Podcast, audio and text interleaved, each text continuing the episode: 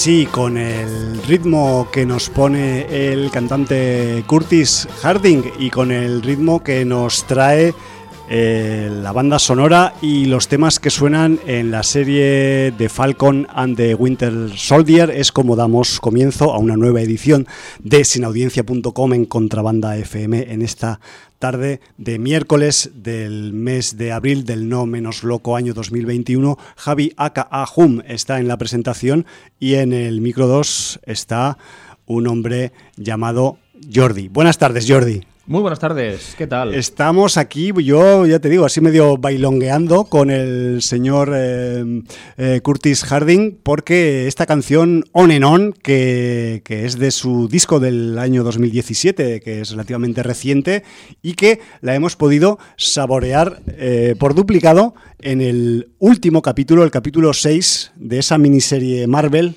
titulada The Falcon and the Winter Soldier, que acabó recientemente y que eh, aparte de traernos pues un poco más de sustancia del MCU en formato entregas, pues también nos trae pues algunos eh, episodios musicales que, que, pegan con la trama en algunos momentos y que ya os podéis imaginar que cuando suena este on and on, pues es eh, un momento de, echar pa'lante, ¿no? Y de empoderamiento y de, y de mm, sacar adelante los problemas diarios, que es algo que se, de lo que se habla también en The Falcon and the Winter Soldier. Presumiblemente esta miniserie Marvel mm, será comentada, fagocitada esta tarde aquí en este Sin Audiencia, en un Sin Audiencia, por cierto, que no lo he dicho, que lleva por numeración, por denominación, por nombre, Sin Audiencia 947. Nos vamos ya casi al 950 prácticamente, o sea... Nada. Estamos acercándonos prácticamente pues a un, vamos a decir, año vista de lo que será ese fatídico número que no sabemos qué pasará si se abrirá una grieta. Bueno, te refieres al 999, ¿no? Eh, sí, y al 1000 también. y no sabemos cuál de los dos números será peor, porque si en uno puede abrirse una grieta interdimensional bajo nuestros pies, en el otro igual eh, nuestro, nuestro espacio-tiempo cambia y se vuelve del revés, y yo qué sé, y aparecemos en el siglo 21 antes de aquel Jesucristo de los cristianos. Vete tú a saber. Eh, yo he tenido contactos y tengo apalabrado uno para Niarlatopec y otro para Tulu. Vale. Pero todavía no tengo claro quién hará uno y quién hará otro. Entonces, ellos están. Ellos divergen. Eh, claro, igual hasta, compiten entre ellos, ¿no? Un poco están un poco disgustados porque todavía no me he decidido a quién le doy el 999 y a cuál, quién le doy el 1000. Vaya, vaya. Y entonces, bueno, pues eh, he dicho que lo diriman entre ellos y me digan su decisión final y entonces. Claro, y si, y si, nos pueden grabar un vídeo dirimiendo las diferencias, ya sería la hostia porque... Sí, lo que pasa es que mm, viendo ese vídeo posiblemente tengas que hacer varias tiradas de cordura y, y eh, de cordura vayan... Eso seguro. Decreciendo. eso lo tengo más que claro porque ver semejante enfrentamiento, pues eh, seguro que te pasa una factura que es imposible de pagar. Pues bueno, pues vamos rápidamente con lo que nos cuenta el libro de visitas esta semana. Inauguraba la semana sin audiencia el jueves, porque ya sabéis que nosotros vamos de miércoles a miércoles nuestro amigo Sote, que es nuestro ángel de la guardia de, de, la guardia, de la guarda, nuestro ángel de la guarda del apartado técnico de la web. Informático, ¿no? Un poco también. Cogió el relevo de ese puto webmaster, ese Juan Carlos Cordero, y ahora es Sote quien nos salvaguarda que todo esté en su sitio. Grande y nos dice: Hola amigos, rompo un silencio de muchos meses para recomendaros un canal de YouTube especializado en cortos de ciencia ficción, que me salva del aburrimiento muy a menudo. Y nos deja el link de YouTube con este canal de, cortos de ciencia ficción. El canal se llama Dust, polvo en inglés. Por lo que veo en su web es una plataforma para potenciar a autores. No sé si produce o qué, pero el material es canelita en rama. Abrazo. Pues muchas gracias por la recomendación, Sote. Bucearemos ahí. Y le echaremos un vistazo. Luego Sudaka nos dice, ¿ya se emocionaron con el destino de Sam Wilson? ¿Qué esperan? No diré más para evitar spoilers, pero queda clara mi opinión. Ahora sí, saludos a todos. ¿A alguien le sobran cuatro horas o un, o un empujoncito para quitarse la vida? Si es así, podrían ver Polizón y El hombre sin gravedad en Netflix. La primera con la Anna Kendrick como una astronauta que le queda grande el traje y Tony Collette como la astronauta fea que necesariamente es inteligente. Además de dos, para mí, desconocidos personajes multirraciales. Pues eso, mala como una paella de garrapatas. Y la segunda, Pues eh, perdona, Jordi, yo el otro día estuve a punto de picar, ¿eh? con polizón. Sí, gracias por el aviso. Y la, la otra, El hombre sin gravedad, película italiana dirigida, supongo que por un asno, y guionizada por nadie. En esta nace un bebé al que la gravedad no le afecta. Le pasan cosas, crece, le pasan más cosas, llega la moraleja y se acaba justo cuando ruegas una lobotomía. Totalmente innecesarias, pero no siempre se gana en la cinefagia. Pues muchas gracias por apartarnos del mal camino, Sudaka. Sí, o eso, o por enfilarnos directamente hacia él. Luego, Orlac. Orlac nos dice una cosa muy importante. Sí. De algo sobre lo que hablé la semana pasada, que es la serie Calls. Sí, señor. Eh, serie que yo había visto seis capítulos. Y dije, en mi ignorancia, que eran capítulos independientes. Entonces el señor O- Orlac, o al la había menos pin- eso que la había pintaba. visto toda, los nueve completos, dice: Ojo, spoiler barra corrección, pero necesario leer. Calls no son capítulos independientes. Véanse en orden, que sois muy dispersos. No vaya a escucharse alguien el último, el primero. Salud. Tiene toda la razón. Sí. He visto los tres capítulos finales. Has que además acabado. son la bomba. O sea, hacen que la serie que había hecho un pequeño valle en los capítulos intermedios middle, sí. se vaya para arriba exponencialmente. Realmente hacen que tengan una interrelación los capítulos que en principio nos parecían capítulos sueltos. Bueno, bueno. Entonces, queda avisada la gente que se han de ver por orden, como recomienda Orlac y recomiendo yo, y uno detrás de otro, que ya he dicho que entre 12 y 20 minutos se digiere, se digiere muy rápido y, y está muy bien la serie.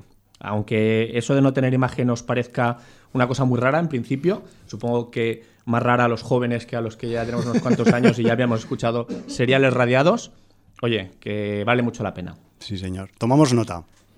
Y luego tenemos dos pedazos de post de Cola Blanca y de Ah. Hallenbeck que se han hecho la competencia y que ya han intentado atragantarme. Que van de rollo escritor, ¿no? Ahora van de plumillas. Mira, de plumillas. Como no pueden venir, pues de Ya, ya, plumillas. ya. Bueno, que nos manden un fax. Sí, ¿no? O una paloma mensajera.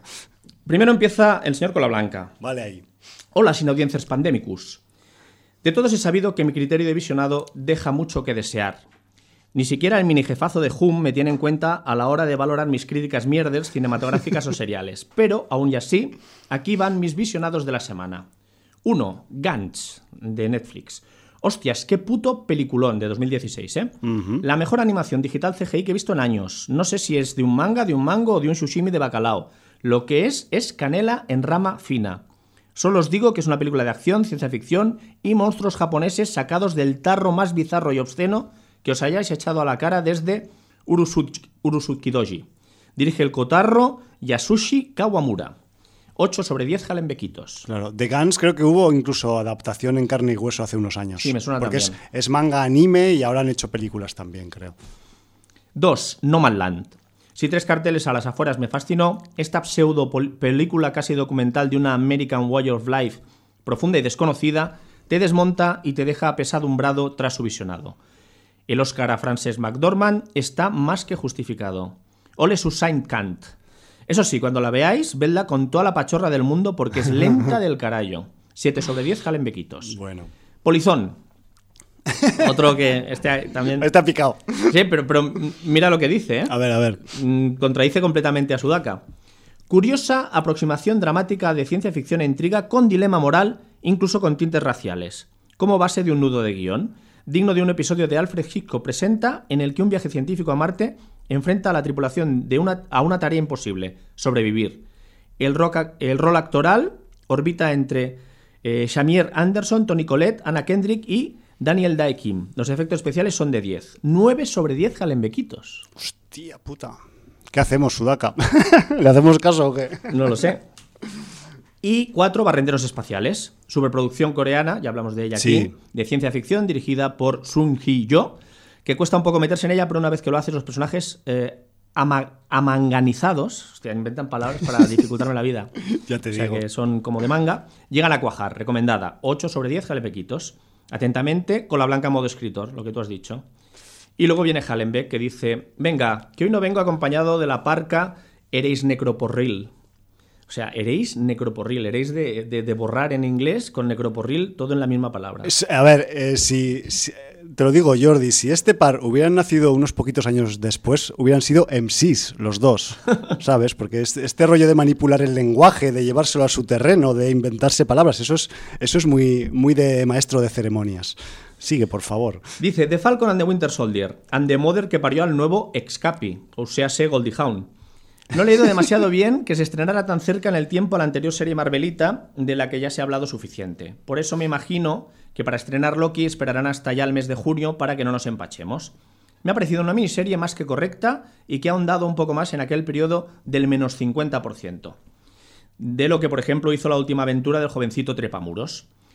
Yo creo que igual que pasaba en la anterior, la química entre los dos protagonistas funciona tanto en el modo buddy movie style como en el aspecto psicológico, sobre todo de las consecuencias de las decisiones que han tomado ellos anteriormente y que les persigue por las casi seis horas de metraje. Si algo admiro del universo que se ha creado en estas películas y ahora en series, es el acierto a la hora de escoger a los actores, Wyatt incluido. Pero en este caso me ha chirriado la aparición de Julie Louis Dreyfus, haciendo de Julie Louis Dreyfus. El problema creo que ha sido la presentación oficial de su personaje, que tendría que haber sido en la nueva de Viuda Negra. Pero el eterno retraso que ha sufrido dicha película ha repercutido, pienso yo, en las breves apariciones de su personaje. Yo de momento no tengo quejas de, lo, de lo que nos ofrece el canal Plus. Y ya espero con ganas la aparición del hermano de Thor. Y con el añadido de la participación de uno de los amores platónicos de Maese Jordi. Aquí me la ha tirado porque sale en la serie de Loki el señor Owen Wilson.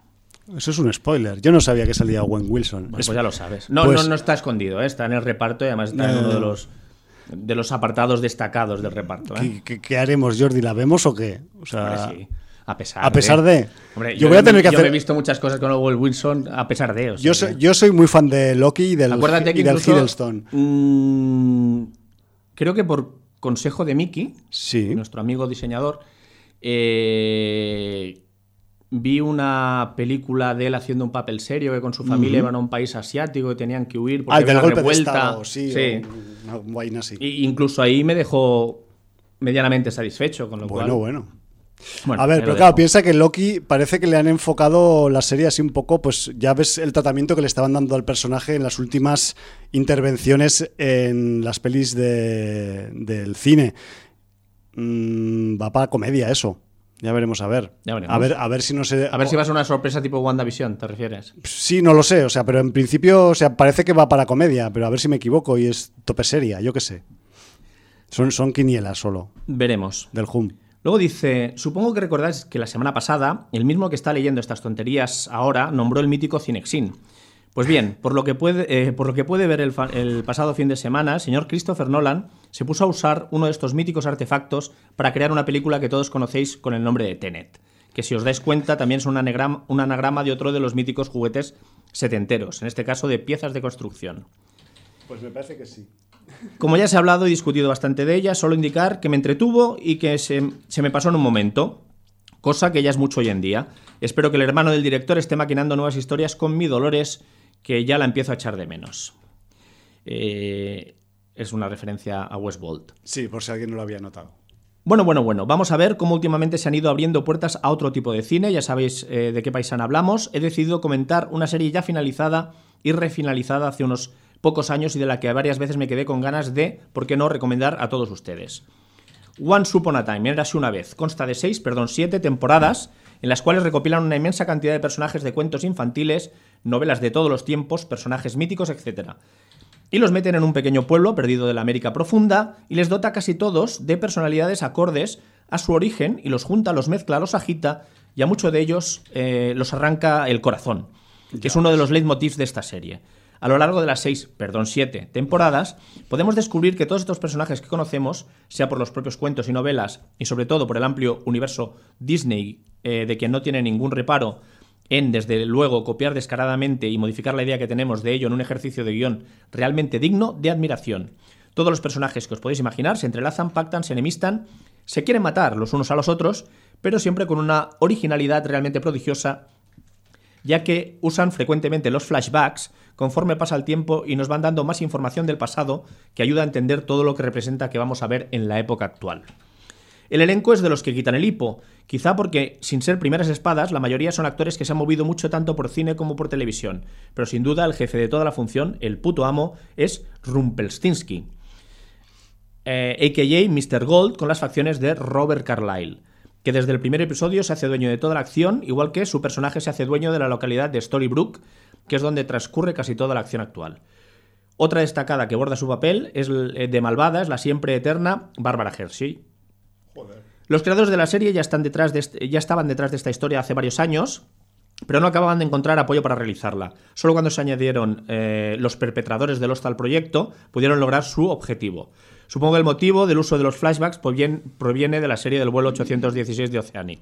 Pero a pesar de que quizá en, sus últimas- en sus últimas temporadas la, la originalidad va perdiendo fuelle, como yo leyendo, consigue mantenerse a un buen nivel. En contra de todo lo que pueda parecer, no es una serie infantil o romántica eh, al uso, aunque también juega con esas y otras bazas para dar más que un correcto equilibrio.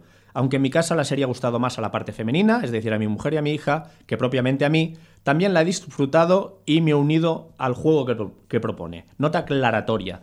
La serie tenía prevista su finalización en la sexta temporada, con un capítulo al más puro estilo musical y un doble capítulo final con un confrontamiento definitivo entre el bien y el mal, para dejar las cosas finalizadas de manera definitiva, pero quisieron añadir una temporada más a modo de reboot y casi eliminando a varios de los protagonistas y reiniciando nuevamente algunas historias ya vistas, pero modificándolas al suponer que los cuentos también tienen un multiverso. La verdad es que esta séptima entrega, exceptuando los dos últimos episodios, es prescindible y se pueden pasar directamente a dichos episodios y ya rematar definitivamente la historia que se inició en los orígenes de Blancanieves, El Príncipe Azul, La Madrastra y, se me olvidaba, Rumpelstiltskin. Pues, Pues eso, por eso va diciendo todo, seis, no siete temporadas, porque la séptima dice que con ver los dos últimos ya es suficiente. Ya, ya, ya. Pues tenías razón, ¿eh? han intentado ahogarte estos dos. Sí, en directo. son así Pero de- bueno, quizás deberíamos poner un limitador de caracteres en los mensajes del libro para los chapas, pero bueno. Mira, en el mundo de la radio el- hay un programa que hacen eh, Andrés Buenafuente y Berto Romero que se llama Nadie sabe nada, ya tiene ocho temporadas, y es un programa de improvisación, lo cual es cierto en cierta manera porque van sin guion, pero tienen una urna con preguntas de, de la audiencia. Entonces, si no se quedan en el blanco nunca porque siempre pueden sacar una, Algún tema una para pregunta, un pasear. tema y entonces pues ya tienen sobre lo que hablar, ¿no? Vale, vale. Y, y ellos han tenido que pasar también, cuando leen los mensajes de la audiencia, a calificar cuando envían anécdotas la gente, si son anécdotas o turrécdotas. Porque por su du- duración ya dan la turra. Vale, entonces, nosotros teníamos en el libro de visitas también que poner una clasificación. Algún- Lo que pasa que, que siendo mm, mensajes de dos componentes de sin audiencia, No, hombre, está claro que, a ver, que, que yo, los, que yo los quiero a todos los inaudiencias por igual, ¿eh? Me refiero que, que cada uno o cada una que tenga que escribir lo que escriba, pero que, que sepáis que, que esto en directo y, y en vivo es un esfuerzo. joder. Sí, Bueno. tenerlo en cuenta. Vamos a pasar rápidamente porque Sí, es que vamos además hoy tenemos muchos temas de los tenemos, que hablar. tenemos para dos programas, pero solo haremos uno, lamentablemente. Eh, tenemos que hablar un poco de los estrenos. Mm, Voy Sí. a ir muy rápido, decir que estrenan la película de la cual hablamos en el programa anterior, Qué casualidad. Nobody, Nadie, de Ilya Naishuller. Sí, señor. Y, y que bueno, si queréis saber más de la película tenéis que escuchar el programa eh, Bueno, 946 de la semana pasada. Sí, señor. Y luego hay otro estreno del que podríamos hablar, porque más que nada es una película del señor Doug Liman. Sí, señor, que además es eh, de- con, también con eh, componente ciencia ficción, ¿no? Sí, señor. Como, el, como esas que nos han explicado en el libro de visitas. La película se llama Chaos Walking, eh. Paseo por el Caos. Y además eh, los protagonistas son, entre otros, el señor Tom Holland, el señor Matt Mikkelsen, la Daisy Ridley o el Nick Jonas, entre otros. Sale por ahí también Oscar Jaenada, que se está aficionando en salir en producciones Ya- hollywood- hollywoodienses. Ya estará por ahí afincado el hombre. Sí, yo creo que sí. Y bueno, pues nos cuenta que en un futuro no muy lejano, eh, Todd y, y Viola eh, se encuentran. Ella es una enigmática chica que se ha estrellado en su planeta, donde todas las mujeres han desaparecido y los hombres están afectados por una cosa que se llama el ruido. Bueno, ya creo que sabemos demasiado de esta historia. Entonces, ya. no, porque no he dicho, el- eh, están afectados del ruido, no he dicho que, que, Sí, sí, sí. que aquí lo explica, ¿eh? Vale, vale. Pero- No, si es que yo la, la sinopsis que tengo aquí dice eso y más cosas. Por eso digo, yo no Ah, voy a pero- seguir leyendo, Pero, pero las han dicho antes de, que, de llegar a esa parte que has explicado tú. O sea, que la llego a leer yo y la cago. Bueno, Pero bueno. Entonces, bueno, pues eh, película de ciencia ficción del señor Doug Liman y, Sí, que intentaremos echar un ojo en algún momento también, a ver qué, qué pie y sí, como ya hemos visto Nobody, pues Sí. podemos mirar este Chaos Walking. Sí, yo simplemente. ¿Has acabado ya con los estrenos? He acabado Jordi? con los estrenos. Vale, yo simplemente decir que también estos días pues viene el reestreno de El Señor de los Anillos, La Comunidad del Anillo, que ya hace 20 años casi, porque he estado mirando y se estrenó a finales del año 2001 y estamos todavía en abril del 21. Pero bueno, la cuestión que sepáis que eh, los fanáticos, fanáticas de- del universo Tolkien pues vais a tener otra oportunidad de ver estas películas en pantalla grande porque van a ir viniendo sucesivamente las tres entregas y eh, apa- aparentemente vienen en la versión no extendida, ¿vale? Que supongo que ya hay gente por ahí sacando punta de si va a ser la extendida, si no va a ser, si me puedo llevar el almohadón de mi sofá a la sala de cine o no y esas cosas, ¿no?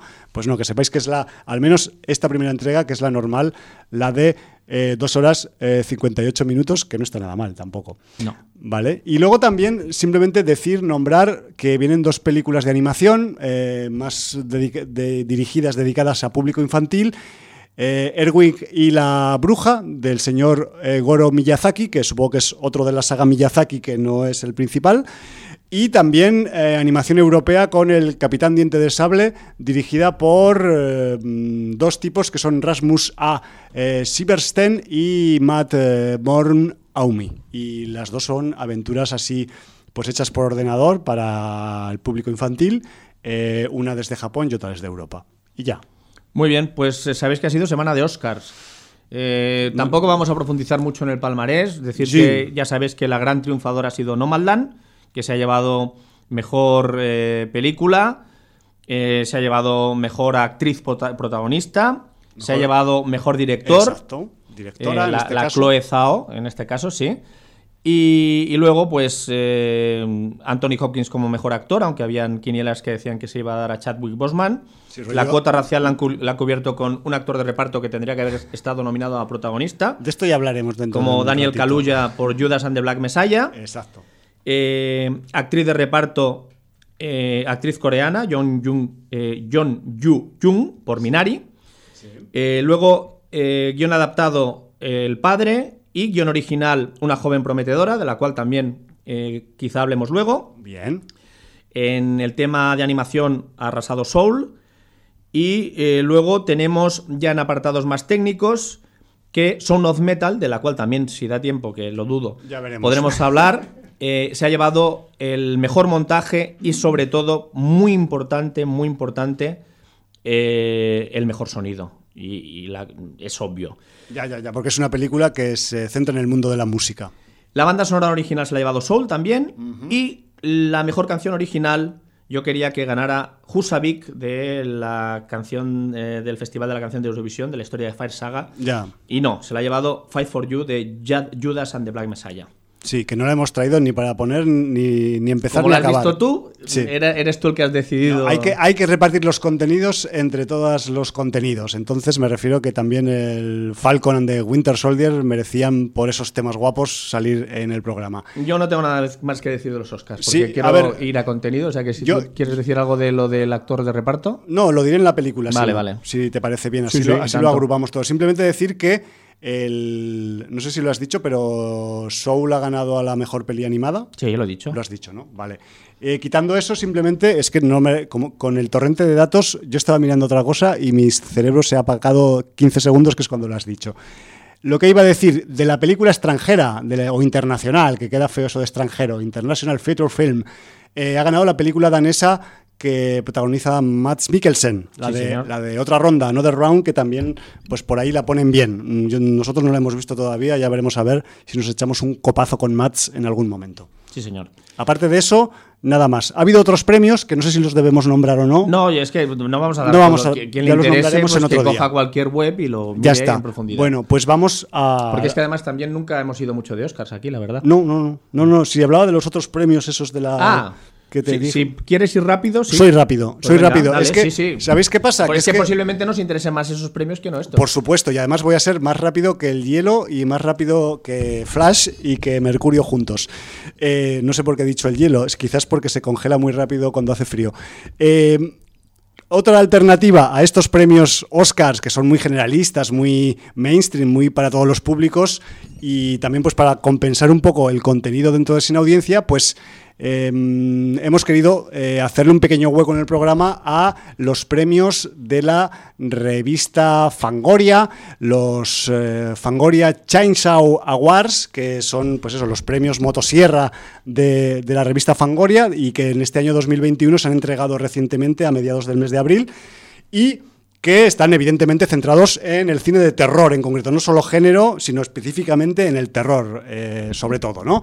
Entonces, esta, en este año 2021 pues se han aliado, no sé si estaban aliados ya en anteriores ediciones, con el canal Shudder, que es un canal especializado en cine de terror, y conjuntamente pues, eh, pues el- han emitido sus premios recientemente, creo que fue el pasado 19 de abril, y vamos por Candela. Eh, así, eh, y además lo interesante de hablar de los premios eh, Fangoria Chainsaw Awards es que no solo vamos a ver reflejadas algunas películas que, de las que ya hemos hablado en Sin Audiencia, sino que tenemos referencias de otras de las que no hemos hablado y que quizás, aunque hayan ganado o no premio siendo candidatas, pues igual merecería la pena eh, tomar nota de ellas. Eh, empezamos por la película, mejor película con, vamos a decir, estreno generalista, ¿no? Hablando de, la distribución. Eh, estaban nominadas eh, Freaky, Gretel y Hansel, The Hunt, Underwater, pero la ganadora fue The Invisible Man, ¿vale? Sobre todo son películas del año 2020 y que este- estos premios, aunque se han eh, celebrado en 2021, digamos que agrupan las producciones mayoritariamente del año pasado. Mejor película con eh, distribución limitada, que ya no van a- por el gran camino, ¿no? Teníamos a The Wolf of Snow Hollow, a Relic, a Possessor, a The Dark and the Wicked, pero la ganadora fue Color Out of Space, eh, ganando por encima de Possessor.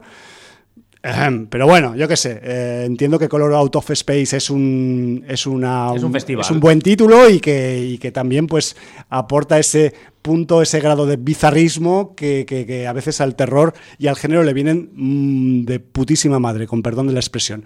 Eh, a ver, eh, la, la mejor eh, primer estreno, o sea, me refiero que supongo que es película de, de debutante. Eh, Amulet, Death Dix, Extraordinary, Sea Fever y la ganadora finalmente Come to Daddy, que es la película protagonizada por el chico del Señor de los Anillos con bigotillo. Elijah, Elijah Elijah Wood. Wood, sí señor. Mejor película estrenada en streaming. Anything for Jackson, The Beach House, His House, The Mortuary Collection, Run, pero evidentemente la ganadora ha sido Host. The Mortuary Collection está muy bien también, ¿eh? pero Host es una justa ganadora. Muy bien. Eh, mejor película internacional. Vamos con unas cuantas que ya hemos hablado de ellas aquí. Sputnik, La Rusa, Bacurau, que creo que es eh, brasileña, Blood Quantum, Impetigor y la ganadora, que es de las pocas que no hemos visto de este apartado, La Llorona. Más mm, títulos y más premios en los premios Fangoria 2021. Mejores serie. Drácula, The Haunting of Bly Manor, Hellstrom, Lovecraft Country, pero la ganadora ha sido la serie que protagonizan nuestros queridos eh, Laszlo, Nandor, eh, Nadia y ese Colin Robinson increíble que como son pues la serie What We Do in the Shadows que a pesar de ser una comedia terrorífica sigue estando en los parámetros del terror. Eh, Mejor eh, interpretación mm, protagonista. Hay un montón, hay como, yo qué sé, di- di 15, el ganador, pues, si no. 15 15 candidatos. La ganadora, en este caso, señora, porque aquí se mezclan señores y señoras, señora. lo cual está muy bien, no, Sí. no discriminar, No en- discriminan en- por sexo. en sexos que no podía ser otra que Elizabeth Moss en The Invisible Man. Eh, mejor actuación mm, de soporte Secundaria, o sí. secundaria. Aquí lo mismo, otro, otro kilo y medio de, de, mm, contrincantes y contrincantas y el premio ha sido para Clancy Brown en The Mortuary Collection. Supongo que en esto igual también estás de acuerdo. Completamente. Jordi. Mejor director. Tenemos al director Brian Bertino de The Dark and the Wicked, a Justin G. Dick de Anything for Jackson, a Romola Garay por Amulet, a Natalie Erika James por Relic, a Remy Wicks por eh, His House, pero el ganador ha sido el señor Leigh Whannell por The Invisible Man, que ha pegado un palizón en los, en los premios más gordos que hay en el en los premios Fangoria. Mejor guion, tenemos el guion de, y no digo los nombres ya, ¿eh? Bakurao, Come to Daddy, Freaky, His House, pero de nuevo el premio ha sido para el guion de The Invisible Man, que también firmó su director Leigh Whannell. Ese- Este señor hay que tenerlo un poco ahí fichado, ¿eh? Por lo que puede ir haciendo próximamente.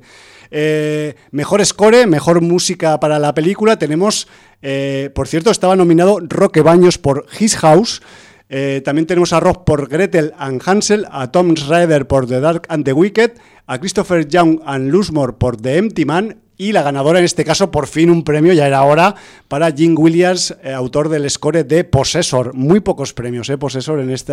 si no estoy Y veo yo- que se ha llevado también el de mejor maquillaje. ¿no? Sí, se ha llevado el premio de mejor maquillaje frente a Freaky de Mortuary Collection, Gretel y Hansel y Random Acts of Violence. Los títulos los digo pues por si la gente se los quiere ir apuntando. Eh, mejor efectos especiales de criatura, muy importante. Eh, tenemos a los candidatos Complay, His House, The Brechet y Amulet, pero eh, el premio ha sido para Dan Martin por sus criaturas de Color Out of Space, ¿vale? Que también pues, se ha llevado más que un premio. Y luego el último, el último premio va para, eh, pues mejor, vamos a decir, reconocimiento a un producto eh, de no ficción, ¿vale? Como son los documentales y que entre Blood and Flesh, eh, The Bowlet Brothers, Drácula, Cursed Films, eh, Leap on Fate y Screen Queen, My Name on Elm Street, pues al final ha habido un ganador que ha sido The Last Drive-In with Joe Bob Briggs. Y con esto damos por finalizada eh, pues esta pequeña eh, anotación, este repaso de los premios eh, Fangoria Chainsaw Awards de este 2021, en los que pues tenemos unos cuantos títulos de los que echar mano en el caso de que nos quedemos sin sustancias terroríficas. Sí, señor. Además, quiero decir, más o menos la mitad de los títulos se han reseñado en Sin Audiencia. Sí, por eso La otra que- mitad no, pues tenéis ahí para, Sí, sí, sí. para escoger. Bueno, pues eh, vamos a hincar el diente. Por A- favor, vamos a los Oscars ahora otra vez, ¿no? ¿Qué prefieres, Oscars? O yo, yo, como prefiero no quedarme sin tiempo para Falcon and the Winter Soldier. Yo también lo prefiero, más que nada, porque me sabría fatal poner, haber puesto la música de la serie y que luego y no que luego no saliera. Entonces, es una ir- tontería, pero Vamos bueno. a ir con Falcon and the Winter vámonos, Soldier. vámonos con el, Y- con el Winter Falcon, ¿no? Que lo- yo le digo así para resumir el nombre. Eh, episodios de casi una hora de duración, seis episodios que han conformado esta primera temporada. El- la serie ha tenido sus pros y sus, y sus contras, aunque yo, a nivel personal, me he sentido satisfecho con la serie. Yo Satisfe- también. Satisfecho con la serie en el sentido de que, eh, para quien desconozca el dato, la serie tenía un guion que en principio eh, los sin banderas iban a eh, amenazar al mundo con un virus. ¿Qué pasó? Pues que con la pandemia del COVID mm, pensaron, y bastante acertadamente, la gente de Marvel, no vamos a agobiar mm, a la gente más dándole la turra con, con virus y mierdas, tal como está el panorama mundial. Entonces tuvieron que cambiar el guion y, y no sé si había alguna escena rodada de, de, la serie para adaptarlo a algo que no tuviera nada que ver con virus, ni, ni- ni con propagación de- de enfermedades, ni mierdas de estas. Claro. Eso ha podido afectar un poco a la continuidad de la serie o a que haya momentos con menos acción mm, o más valles. A mí la serie, eh, a nivel eh, global, me ha agradado, me ha agradado cómo ha contado las cosas, me ha agradado cómo ha desarrollado los personajes, tanto de Bucky como de Sam. Eh, me ha agradado la intervención de personajes que han ido apareciendo durante la, la serie. No vamos a tampoco da- hacer spoilers porque hay varios personajes que ya habían sa- salido en el mundo MCU que han aparecido en la serie. Entonces, para quien no la haya visto, vamos a tener la deferencia de no, no nombrarlos. Aunque sí, debo decir que yo creo que la serie donde más ha flojeado ha sido un poco con la facción, estos sin banderas, Sí. que están eh, comandadas, comandados, en este caso, por una- un personaje femenino interpretado por Erin Kellyman, que hace el personaje de Carly Morgenthau, y que para mí es lo más flojo de la serie con diferencia. Quizás también eh, esta flojez o esta flojera eh, puede estar asociada también A- ese cambio a- del a guion, ese, ¿no? a ese vacío que, que en, que en algunos momentos yo sin saber esta noticia del cambio guionístico pues sí que mm, deduje ¿no? en el visionado de que a veces o sea estos sin bandera pues como que les faltaba algo de mayor argumentación detrás, en el guion estoy hablando, ya no en las escenas de acción o cómo se ha apañado la serie cambiando la temática, que, que la veo muy bien cambiada porque no se nota apenas, sí que es verdad que a veces dices, joder, estos tíos parece que tengan posibilidades de hacer cosas, pero al final no acaban haciendo nada y quizás pues viene un poco por, por este la cambio sobre la marcha. De otra manera, sí. Exacto. De todas formas, yo estaba refiriéndome más a la interpretación de, de, de Ellen Kellyman Vale, vale. de esta Carly Morgenthau porque te deja muy frío, no ni empatizas ni ni tampoco te parece un, un personaje destacado ni carismático. Es que, ¿sabes qué pasa? Que creo que a nivel interpretativo, eh, pues a esta chica lo que le pasa es que también, eh, pues que no, que no lo hace mal, ¿eh? A nivel interpretación, eh, Bueno, hasta, cierto habría- hasta cierto punto, pero lo que sí que no genera es expectativas o expectación. Y me refiero que es, al ser el líder de un grupo antagonista a escala mundial, no sé, tenemos otras ideas en la cabeza sobre un líder de un grupo antagonista. Pero, pero es que incluso hay un capítulo casi dedicado en exclusiva a darle argumentación Sí. y a darle trasfondo y a que eh, empatices con ella por, por una cosa que pasa de una persona muy llegada a ella. Sí, y, todo ese capítulo mm, gira en torno a eso y, y ni a pesar. Yo creo que, O sea, es, que es una elección, eh, y en este caso, disculparme la juventud,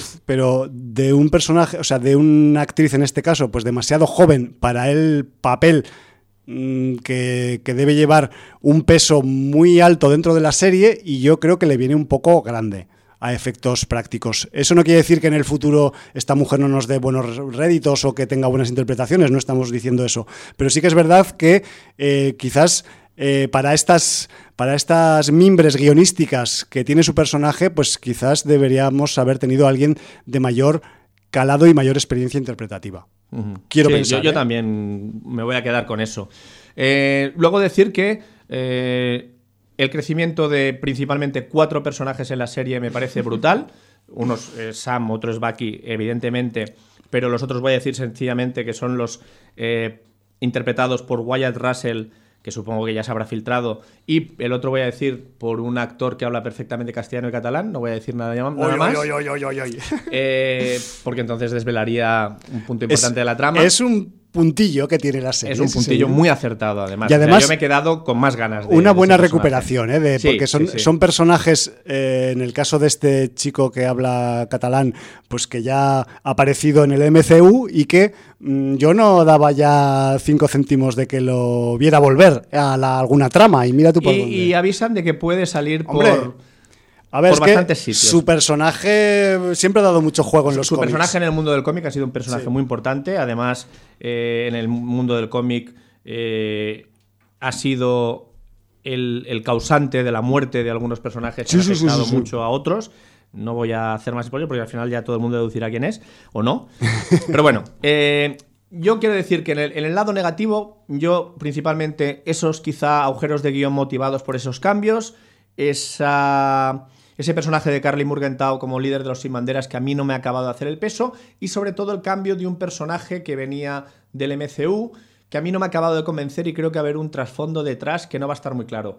Todo y que ese personaje en Civil War, en el cómic, pues ya tenía un, Un cambio al lado oscuro, pero motivado por algo. Entonces aquí creo que va a haber una motivación escondida, porque si no, mm, tal como estaba planteado este personaje en el, en el universo del MCU, lo veo demasiado radical ese giro. Sí. Mm, Además he leído algunas opiniones por ahí de gente allegada y están en esa línea. Claro. Eso, Eso sí. o que quizás eh, los guionistas nos esperan, nos guardan una sorpresita gorda con este Sí, personaje. sí, no, es por eso, es por eso que yo lo pienso. Y además, viendo lo que va a venir en el universo MCU, dentro de nada, mm, apunta que puede estar por ahí. Ya veremos a ver. Eh, lado positivo, yo creo que es una serie que afronta un problema absolutamente vigente y de actualidad, porque además más con el veredicto del juicio de Floyd Sí, eh, ha cobrado mucha más importancia todo el mensaje que lleva eh, esta serie.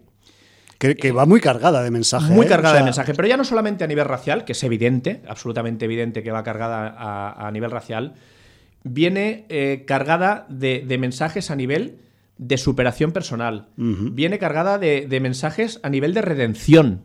Sí, Lo señor. importante que es la redención para una persona, saber que ha hecho algo mal e intentar redimirse. Viene cargada de mensajes eh, positivos también, eh, positivos de, de- de- de lo, lo importante que es tener al lado una comunidad que sepa valorar lo que has hecho tú en el pasado y que te pueda ayudar a salir adelante. Sí. Viene cargado de un mensaje socia- social. Recordábamos eh, Cherry, de los hermanos Russo, Sí, con los bancos. Pues también en el primer capítulo hay una escena con un banco que, que también te, te- te- te deja claro cómo es la sociedad actual, cómo estamos en manos de las corporaciones, de los bancos, de las entidades financieras, de las grandes empresas y, y- y- y lo, lo ridículo que, que puede ser estas situaciones, ¿no? Sí, señor. Y eh, ya como colofón, solo decir, sabéis perfectamente que para mí solo existe un Capitán América que se llama Steve Rogers, eso siempre ha sido así, pero debo decir que si Steve Rogers eligió su destino, a mí no me parece que pueda haber un heredero mejor que Sam Wilson para llevar ese escudo. Y esta serie me lo ha confirmado porque es un tipo que se dedicaba a ayudar a veteranos, es un tipo que pudiendo escoger entre la opción de vacunarse o no vacunarse, Ahí. escoge lo que escoge. Mm, Es un tipo que se viste por los pies. Eh, el calado que le da eh, el conocer el personaje de interpretado por Carl Lumbly, no diré qué personaje es, Importante también. pero ese que casi, digamos que es un veterán. casi tuerce culo esa, esa Sí, tuerce culo ¿eh? porque además dentro del universo MCU aparece su nieto, ¿es nieto o sobrino? Creo que es sobrino. Sobrino. Sí. que además va a ser un personaje importante en un futuro. Porque Mira, también no tiene. su- sí, eh, es que ya vas indagando y entonces te, te empiezan a aparecer cosas que, que ya es de una estela del cómic ya más moderno que yo ya perdí. Pero bueno, pues me he ido enterando de cositas. Eh, luego aparecen también personajes que yo creo que en un futuro pueden dar mucho juego, como esa veterán también femenina que parece mover muchos hilos y que, y que también en un futuro nos va a.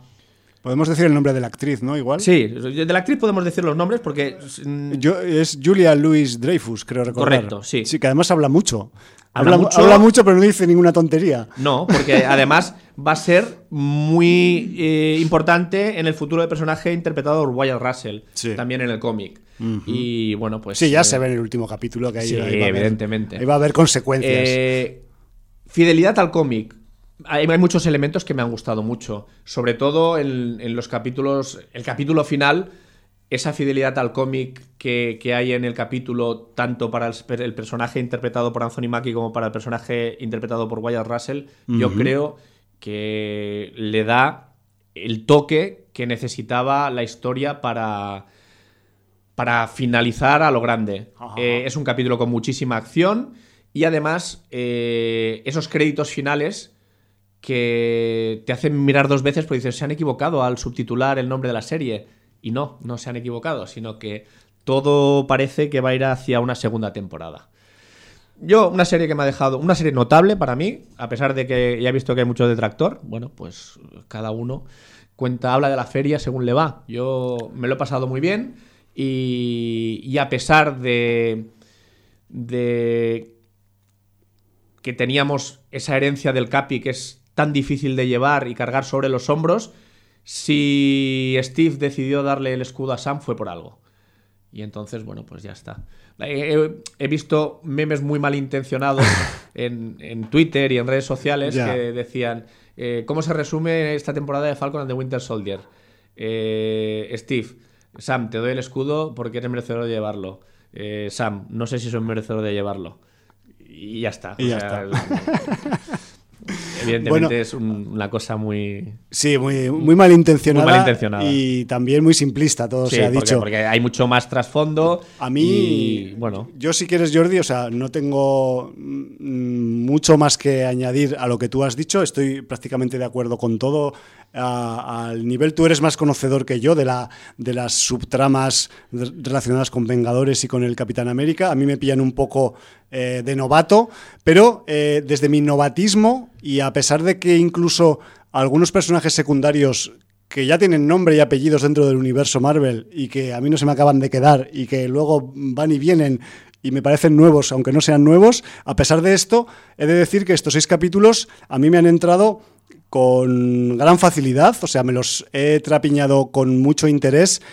Mm, Después del primero y del segundo, pensaba que igual los sin bandera no iban a dar suficiente, digamos, mm, contenido, vamos a decir, argumental para desarrollar guay la, la trama, pero con esa entrada del personaje del señor Russell, con, con todo el contenido que hay también que me ha sorprendido mucho a nivel guionístico de, de, mm, esa valoración de, los bandos que hay en la serie, que no hay un blanco y un negro, sino que hay muchas escalas de grises, lo cual en una serie que está vinculada con el con un supuesto, vamos a decir, icono del patriotismo y ese tipo de cosas que a veces se le ha achacado al escudo del Capitán América y al propio Capitán América, y que aquí eh, ha habido también, mm, vamos a decir, mucho discurso comiquero, pero adulto. Y eso a mí me ha, me ha entrado muy bien, me ha, Es que me ha- es- me ha es- gustado bastante. Es una serie ¿sabes? adulta y que además trata temas de actualidad. Con lo cual, Totalmente. entiendo que, bueno, que Porque- habrá gente que no le haya cuadrado, pero a mí me ha parecido una, una serie que está bien tratada y bien hecha. Porque os parecería algo anecdótico, pero visto cómo va el tema, no es nada anecdótico. O sea, el tema y el concepto del lapso de, ese, de esos cinco años en los que la mitad de la población mundial desapareció y luego volvió a aparecer por las motivaciones del argumento en las películas Marvel, que sepáis que esto va a seguir coleando mucho porque aparte de que es un, vamos a decir, un suceso propio del universo Marvel, se puede, eh, es un gran suceso, pero que se puede, eh, vamos poner en paralelo de muchas de las cosas o eh, acontecimientos que ocurren en el mundo real y sus consecuencias. Me refiero que a ese nivel también, pues el propio MCU tiene sus eh, eventos generadores de mm, argumentación y que nos van a, alimentar pues las próximas eh, mm, producciones que vengan de- del MCU. Aparte de eso, pues joder, o sea, Sam Wilson chapó, el Sebastián Stan chapó, el chico que habla catalán también pues chapó, el, el hijo de Kurt Russell me ha gustado mucho, o sea, tiene un papel muy difícil que hacer en la serie. Y, y el, el pobre hombre se convirtió. Se come- se eh, come un marrón que flipas. Hombre, se convirtió en un meme. de- su, su aparición al final del primer capítulo lo convirtió en un meme. Ya. Y, y realmente yo encuentro que ha hecho un trabajo más que digno. Y a pesar de que estamos... Porque además llevaba eh, el odio incorporado. Claro. Eh, yo como eh, labor actoral y como marrón que se ha comido en la serie a nivel argumental, porque eh, hacer el papel que hace es un marrón para cualquier actor, yo creo que ha salido muy bien parado de, ese lance. El personaje, tal y como lo muestra Russell en la serie, pues tiene todos esos matices y todos esos intríngulis internos y esa pequeña enajenación mental, lo de pequeña lo Sí, digo porque entre comillas. además eh, él ya tiene una enajenación mental y un problema de equilibrio, pero es que encima hay un detonante que Claro. hace que ya acabe de activarse todo. Sí, y, y lo voy a decir, lo siento mucho Jordi, intento no hacer el spoiler explícitamente, pero el final del puto capítulo 4, aunque en el MCU nunca se muestran sangre y vísceras, es uno de los finales de capítulo o de película más hardcore que ha habido Lo en el, lo iba a decir en el yo, es una de las imágenes más impactantes y además Y yo no eh, soy yo- esto, encuentro que una de las escenas que, que- que ha pasado más desapercibida y me parece eh, más delatora de, de lo que es un personaje es cuando Sam Wilson coge ese escudo e intenta limpiarlo. Ya. Porque para él es el legado de Steve Rogers. Y, y- y- y está horrorizado, inconscientemente, intenta limpiarlo porque está horrorizado del, de- de- de- de- de- del uso que se ha dado al legado de Steve Rogers. No se ve nada Me- en me la. parece brutal. Jordi, no se ve nada en la escena, pero es tan explícita como si se viera. No, absolutamente. O Y- sea, es- eh, eh, para es- mí esa escena es, es una de las más icónicas de esta serie, esa escena de final del capítulo 4. Es Y- y me parece descorazonadora, además. Brutal, me parece Sí, sí, brutal. Y, y me parece valiente, me parece muy valiente. Sí, señor. Es lo que hablamos de la argumentación. Luego también, como adulta. curiosidad, deciros que tanto capítulo 5 como capítulo 6 tienen escena intercréditos más que postcréditos. Lo digo para que no os la perdáis. Eh, la de la. La del capítulo 5 es más un avance para el capítulo 6, Exacto. pero la del capítulo 6 es importante. Es ya para otros rollos. ya. Para otros No rollos, sabemos sí. si otra serie, otra peli o vete tú a Bueno, y, y todo apunta que va a haber continuidad con la segunda temporada y yo me alegro. A ver, eh, yo, yo vengo este fin de semana de haberme, y os lo, confieso, de verme eh, dos tercios de la serie, porque la llevaba atrasada y para traerla hoy pues he estado sprintando del sábado hasta anoche mismo, o sea, me refiero, la tengo súper fresca. Vengo también de ver la película de los Panteras Negras de, de los Oscars de este fin de semana. Y joder, o sea, vi primero al Kaluuya en, en Judas and the Black Messiah, pero es que el capítulo final, y no voy a hacer spoilers, pero ese speech que tiene el Sam Wilson al final de todos los estrapalucios en las ruinas aquellas de Nueva York donde Sí, sí. están con el senador de turno, o sea, es para grabarlo y reproducirlo y hubiera cabido perfectamente también en eh, Judas and the Black Messiah, o sea, Es que me parece una apuesta muy inteligente a nivel de guion. eh, todos los discursos, porque también el discurso de ese personaje Sí. veteran eh, Assam también Sí. es importantísimo la serie, creo que es en el tercer o cuarto capítulo. sí, cuando se encuentran ahí. Sí. Y, y además es muy importante una referencia que dan al mundo de los cómics y, y que es real, que es que en varios momentos de la serie le dicen, es Falcon, es de Black Falcon, es de... Entonces es, es muy importante que los superhéroes negros ya no tengan que llevar el Black, como se hacía en los años 60, 70 y 80. Que, que- que, claro, era Black Panther, era, eh, no sé, pues cualquier otro... eh, Sí, Black Moon o lo que Sí, toque, ¿no? cualquier, eh, cualquier, eh, superhéroe negro eh, tenía que llevar el black delante. Entonces es muy importante que ahora los superhéroes no tengan que apelar a su raza para, para- para representar lo que tengan que representar. Sí, señor. Entonces, pues él es Falcon y, y tiene una herencia que le hará ser lo que sea, pero no black lo que sea. Claro. Y eso es muy importante. Y luego me ha gustado mucho, también porque se ha dicho poco, el, el tema de, de cómo evoluciona el personaje de, de Winter Soldier. Eh, También, o sea, igual o sea, quizás... quizá ha quedado en un segundo plano, porque claro, el legado de Sam Wilson es mucho más importante. Claro. Pero eh, hay gente que ha criticado esa evolución, que dice, hostia, el soldado de invierno. que era-". No, pero es que el soldado de invierno, cuando ejecutaba órdenes el soldado de invierno, no era Bucky Barnes. Claro. Es que Bucky es el Bucky que recordamos en, en- en- en Capitán América, el primer Vengador. Exacto. Y, y- y que vuelva a tener momentos de, de- de- de- de paz y, y de equilibrio emocional, no es malo para el personaje. Quizás lo que la gente ha echado de menos es algún flashback como esos que salían en las Eh, pesadillas del Es principio. que hay algún flashback súper bueno Sí. y, y bueno, pues realmente no lo hemos visto porque además yo creo que también con los sin banderas él no explota todo su potencial. Ya, Eh, hemos claro. visto que el, que el soldado de invierno es súper poderoso y aquí se le ha visto como un poco retenido. Contenido, quizá, sí, señor. Por, por no hacer sombra a, a- a Sam, que, que, bueno, pues que tiene sus habilidades y sus gadgets, pero que no tiene eh, superpoderes, ¿no? Sí, sí. Entonces, bueno.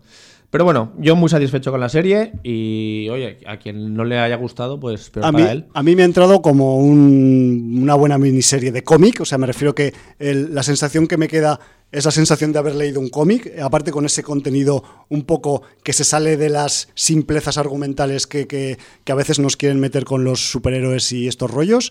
Y aparte, pues eh, descubrimientos como el Wyatt Russell, como la evolución de algunos personajes dentro de, dentro de la miniserie.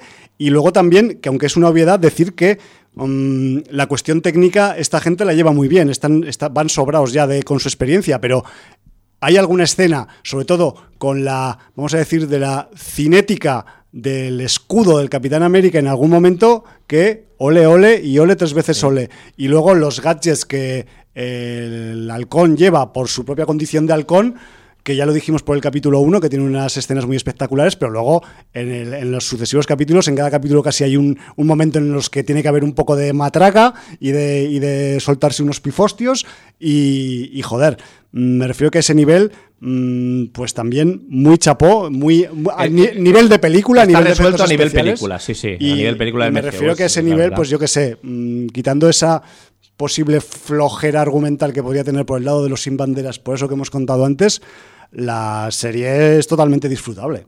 No sé, Absolutamente. yo, y yo no soy un especialista de, de esta rama del Yo, MCU. yo me congratula que dentro del universo MCU todo lo que tenga que ver con el Capi sea de lo más adulto que tiene Marvel y que tenga menos chascarrillos y menos bromas y menos humor de este que a veces cansa. Sí, porque a veces sí, algún momento... Porque hay, hay- hay- hay ciertas, eh, em, vamos a decir, no sé si franquicia es la palabra adecuada, pero eh, ciertos o personajes subtramas, sí. o, ciertas, em, sí, vamos a decir franquicias o, ciertos cómics eh, que se han adaptado por parte del MCU.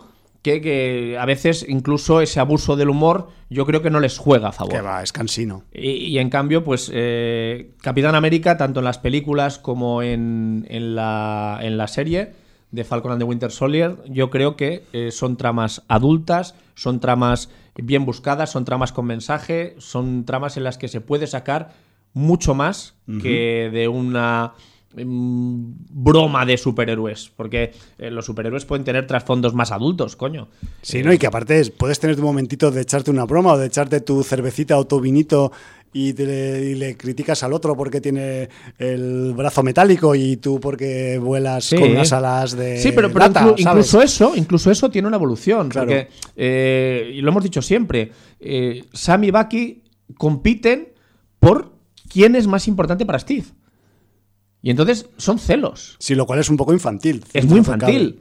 Pero de alguna manera, eh, pues cuando Steve se aparta, eh, ellos tienen que seguir viviendo y conviviendo. Entonces yo creo que, que esa evolución también queda patente en la serie y, queda muy bien resuelta. No sé. Yo sigo diciendo que la serie es notable y, y me quedo con eso. Bueno, pues quedamos a la espera de que venga Loki, a ver Sí, si nos enloquece, si nos hace reír, si nos hace llorar y ya veremos. a Y ver, esos pero- estrenos de Sanchi y de la Viuda Negra, ¿no? Sí, entre otros. Se llama, Sí, yo no he es uno de los, cómic. de los eh, personajes de artes marciales que hay. Sí, en pero yo la verdad es que algún antiguo kung fu sí que leí, pero no. Yo, yo me he leído alguno de los, de los tomitos vértice pequeños a posteriori, ¿eh? no en su momento, porque no era persona humana todavía. Pero, pero sí que sí me he leído alguna cosa del Shanti, pero anti-Wire. No sé ahora en el momento actual, que creo que si hacen la mm, película o la serie, es que son personajes que, que están funcionando actualmente en la editorial. Bueno, la verdad es que han cogido y han explotado todos los personajes principales y la Sí. nueva hornada pues va a tener que explotar personajes más colaterales, está claro. Sí, exacto. Y aparte de eso, que esto, esto del Falcon and the Winter Soldier, pues son seis capítulos, son seis horas, pero que podría ser, pues una, vamos a decir que, pues trilogía, tranquilamente, Sí, ¿no? tres películas. Una, sí, tra- sí. una trilogía menor, con menor presupuesto, pero con igual intensidad eh, dramática y, y de integradora dentro del MCU. Pues sí, señor. Pues eh, vamos a ver qué nos cabe de peliculetas de los Oscars. Sí, porque además, bueno, que quepa lo que tenga que caber, ahora ya hemos cumplido, yo qué sé. Em, Tú has visto un par. Yo he visto un par. Yo he visto, un una par solo. y además me he quedado bastante satisfecho con las dos. Vale, vale. Con las Hostia. dos. Ah, ah, Yo la que he visto también me ha gustado. A ver si va a resultar que los ¿sabes Oscars. no, eh, son hubo mucha gente que dijo que los Oscars de este año no tenían interés porque las películas eran muy flojas todas. Bueno, yo de momento he visto dos, las dos me han parecido Ya ves. interesantes. Tengo inputs de otras películas que quiero ver también porque también me han dicho que tienen Sí. cosas interesantes. Entonces, quizá no son películas de Oscar si te quieres. mm, bueno, de Oscar según el año. Porque, Ya, ya, claro, ya, dependiendo. Hay películas que ganan el Oscar como El silencio de los corderos y van- está muy bien. Y hay otras películas que lo ganan teniendo competidoras que eran mejores que ellas y Descarado. no sabes por qué se lo han llevado, ¿no? Sí, sí, sí. En fin. Pero bueno, no vamos a entrar en lo que hace y deshace la academia. Yo, porque vamos a intentar hacer una cada una y seguramente me guarde otra, Vale, eh, me voy a guardar una joven prometedora vale. y voy con Sound of Metal.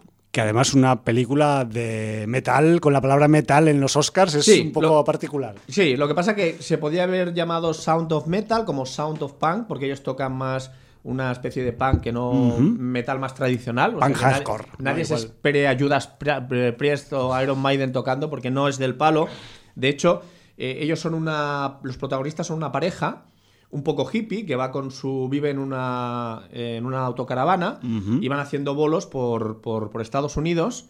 Y él toca la batería y ella toca la guitarra y Ah, canta. mira. Pero no llevan ni bajo ni nada. O sea, Sí, tocan sí. a pelo. En dúo, un dúo los dos. pelo. Ella es bastante mm, garajera, pancarra, eh, cantando y él toca la batería. Entonces, bueno, pues eh, todo les va bien, pero después de un bolo, un día el- nuestro protagonista coge y pierde la audición. El primero lo quiere esconder, no quiere decirle nada a, a su novia, pero claro, les arruina la gira, no pueden hacer nada. Y, y entonces, bueno, lo que pasa es que, claro, él al final se lo tiene que decir porque al siguiente bolo eh, ella quiere cambiar el orden de una canción y él no la escucha y, y toca otra canción y se equivoca. Y entonces le tiene que explicar, tiene que ir primero a una farmacia, luego a un médico y tal. Eh, la audición humana tiene un problema, que es que cuando pierdes audición normalmente es un proceso irreversible sea por una cosa o por otra.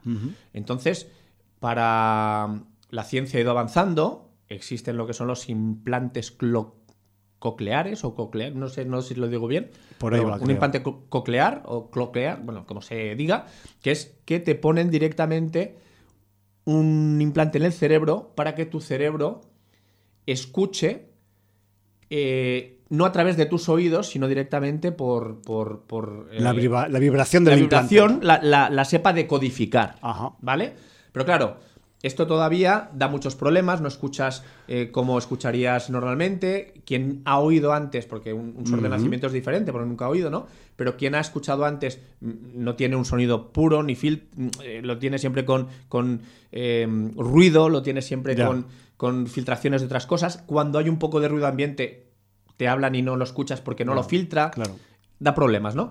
Entonces, bueno, eh, ¿qué, tiene esta película eh, de bueno? Pues lo que tiene de bueno es que siendo un drama, no se hace eh, demasiado dramática, no quiere almibarar las cosas, no, no quiere mm, jugar con, con la carta de, de la lágrima fácil, sino que eh, jugando con el sonido, que yo creo que es uno de los sonidos más brillantes que ha podido tener una película en el sentido de que tú, cuando estás acompañando el viaje del protagonista en su ida sin retorno a la sordera, Ajá.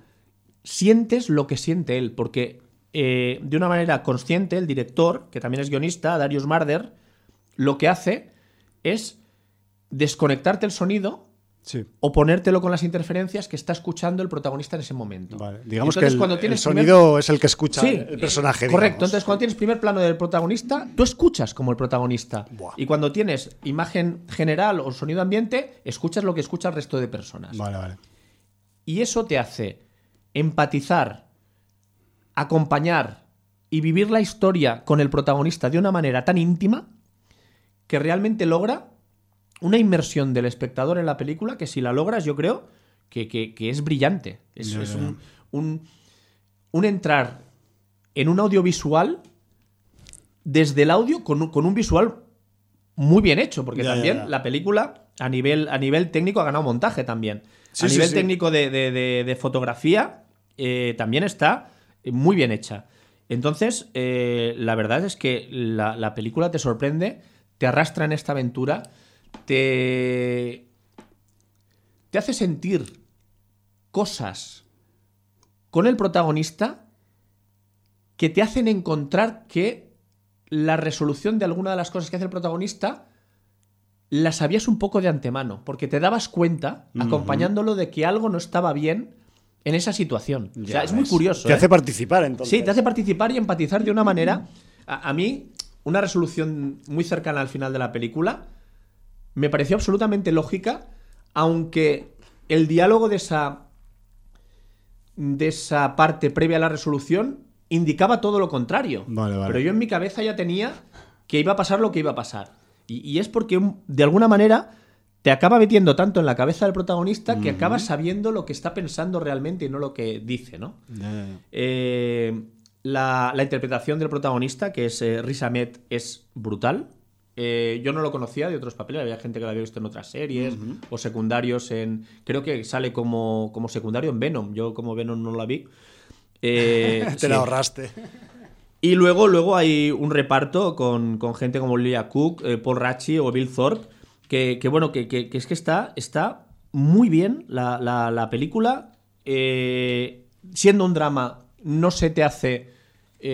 no, no, no, te, no te da una carga emocional insufrible, que, que es el error para mí de algunos dramas que intentan eh, llevarte al, al paroxismo de, de la tristeza. Y Pues eso. sí. eh, a mí me acaba cargando. No, y está fuera de lugar, es, Sí, gra- es porque, gratuito. porque es, es- final. es gratuito y es una violencia contra el espectador, ¿no? Es lo que decíamos de otros dramas cruelmente, cruelmente innecesarios, ¿no? Ahí está. Eh, pues mm, yo no sé, la, la he disfrutado mucho. Mm, La música tiene importancia al principio, pero no es más que eh, de alguna manera una vuelta de tuerca de que le pase a un músico profesional, Claro. pero también es una advertencia de que la exposición prolongada a, a- a- a ruidos o decibelios por encima de lo que deberías, pues mm, dan un, un- te, ha- te hacen abrir una puerta de la que ya no hay vuelta atrás, ¿no? Ahí. Y eso queda muy claro. Y también que, que una vez conoces a otras personas que tienen sordera, te has de dar cuenta que ellos no la viven como una minusvalía, sino que aprenden a convivir con la sordera y simplemente eh, ese hándicap lo convierten en algo que les hace superarse. Y eso también es importantísimo. O sea, eh, la película. Es que no quiero desvelar, porque prefiero que, la descubráis sí. eh, por vosotros mismos. Pero hay muchos personajes entrañables, pero sin llegar a, a- a ser almibarados. O sea, eh, yo creo que es un equilibrio tan bien buscado que, que a mí me ha parecido una, una película no solamente curiosa, sino muy interesante. Y, y bueno, pues ya te digo, solo he visto dos de las, de las nominadas, pero me parece que, que es una película que puede estar perfectamente en unos Oscars por derecho propio. Y además. Y, no, y no con esa carga excesiva de emotividad que pueden tener otras películas como Mi Pie Izquierdo, como. Que, que, que- Sí, que están ya. que, que estaban ya parecía que estaban hechas para que en los Oscars ganaran por, por pena, ¿no? Sí, la típica película de un, de un personaje tan castigado por la vida y tan, y tan, y tan eh, demacrado que, claro, que eso genera pues para el actor interpretador pues un, una, una- un efecto pues eh, vamos a decir de expansión dramática, ¿no? Y que entiendo que aquí pues no ha ocurrido. Yo del, del señor eh, Riz Ahmed, eh, me acuerdo de su interpretación, ahora que estaba repasando su currículum, de, lo, de la película del western de Sisters Brothers, que Ah, yo es que no él- lo vi. Él hacía un, de un personaje muy particular, de un, de un químico que tenía eh, unas ideas muy brillantes eh, para la época en la que transcurría la película, ¿no? en, el, en el oeste y tal. Y aparte de eso, te quería preguntar, Jordi, eh, el hecho de que tenga esta, vamos a decir, inmersión en el, mundo musical, aunque sea como excusa, ¿se ve reflejada también a nivel de posibles escenas locales o esto no acaba trascendiendo tampoco en la película? ¿Escenas locales a qué te refieres? Me refiero a musicales, escenas musicales o se... Tiene escenas musicales al principio y tiene una escena musical a intermedio, pero que viene más a. porque es a través de un vídeo, entonces viene Vale, más vale. a. a dar una evolución al personaje. Sí. El personaje se llama Rubén, el, el que interpreta a Riz Ahmed. Y. que, que no. Que no por, por, por, por darle una escena musical más. Las escenas musicales son al principio cuando ellos están girando Sí. y cuando se detecta el problema, porque claro, evidentemente. eh, Luego sí que hay, eh, evidentemente, él es batería y entonces él llega a un sitio donde tiene que empezar a adaptarse a su nueva realidad y entonces sí que el uso de baquetas y tal, bueno, pues puede aparecer en alguna escena Vale. eh, como tema lúdico, pero no como tema musical. Vale, vale. ¿Vale? Muy bien. Pero es que ya te digo, cuanto menos sepáis de la película, mejor. Y, y si la veis en una sala de cine que sea con buen sonido, que ahora casi todas las, lo tienen, Ajá. y si la veis en casa y tenéis la posibilidad de verla con cascos, con auriculares, yo lo recomiendo absolutamente. Sí, porque así sobre todo las, los, Porque, los sí, matices que los comentabas matices, antes... O sea, me parece que, que el tema del sonido lo han cuidado de una manera que, que ha sido eh, el detonante de, de darle la enjundia que tiene a la película. Muy bien. Pues, y que transmita lo que transmite. Pues se llevó un par de premios, creo. ¿no? Se llevó un par de premios, montaje y mejor sonido. Es Bueno, bueno. No tenía, no tenía el sonido ahí siempre siempre hay un, una un apartado digamos pues técnico menor pero no es tan menor o sea porque la movida es audiovisual que no se os olvide nunca Sí, y el sonido siempre acompaña a las imágenes eh, más que nos pese Pues sí. Pues, eh, ¿de qué nos tienes que hablar? ¿De Black Panthers? vámonos a hablar Pero en de- plural. hablar de Black Panthers en general y de algunos Black Panther en particular, porque otra de las películas que, que ha sido nominada y que en parte ha sido premiada también en estos Oscars del 2021, pues es la película Judas and the Black Messiah, que es una película del director Saba King y que es una película que se enmarca dentro de, del, pues vamos a decir, del género histórico eh, parcialmente biográfico y también con un y que tiene un poquito también de suspense político y policial. Y todo ello para ilustrar lo que yo considero uno de los episodios más chungos de la historia reciente de los Estados Unidos, que tienen unos cuantos, pero este todavía pues estaba inédito y, realmente pues chapó por el Shaka King y por todo su equipo y, chapó por la propia película porque em, va a visibilizar este episodio que quizás pues eh, a nosotros que nos queda un poco lejos los Estados Unidos desde aquí, desde Europa, pues nos viene bien para para saber con qué tipo de perfil de país y de personal humano hemos tenido como supuestos aliados eh, como occidentales en, en, los últimos tiempos. ¿no? Eh, la película, vamos con la sinopsis, no me quiero enrollar mucho porque además es, con esta película yo me podría enrollar mucho rato. Sí, me imagino. Y, y, voy a intentar ser un poco sintético porque además andamos ya con el, con el filo del tiempo y la guadaña ahí. ¿no? Pero os cuento cuatro notas de la, de la sinopsis. Al ser un hecho histórico, al estar inspirado y basado en hechos reales, eh, evidentemente si conocéis el caso... Eh, la película vais a saber cómo acaba desde el principio, pasa como con todas las películas de hechos históricos, ¿no? Pero bueno, para quien no lo sepa, le doy cinco céntimos o mejor, cuatro solamente. Mira, estamos en el año 1968 del siglo XX y estamos en la ciudad de Chicago. Ahí el FBI con el señor J. Edgar Hoover, motherfucker máximo del FBI de aquellos años a la cabeza, eh, ponen en marcha un plan para infiltrar topos dentro del organigrama del Partido de los Panteras Negras de Illinois. Illinois, recordemos que es el estado del que es capital la ciudad de, Chicago, ¿vale?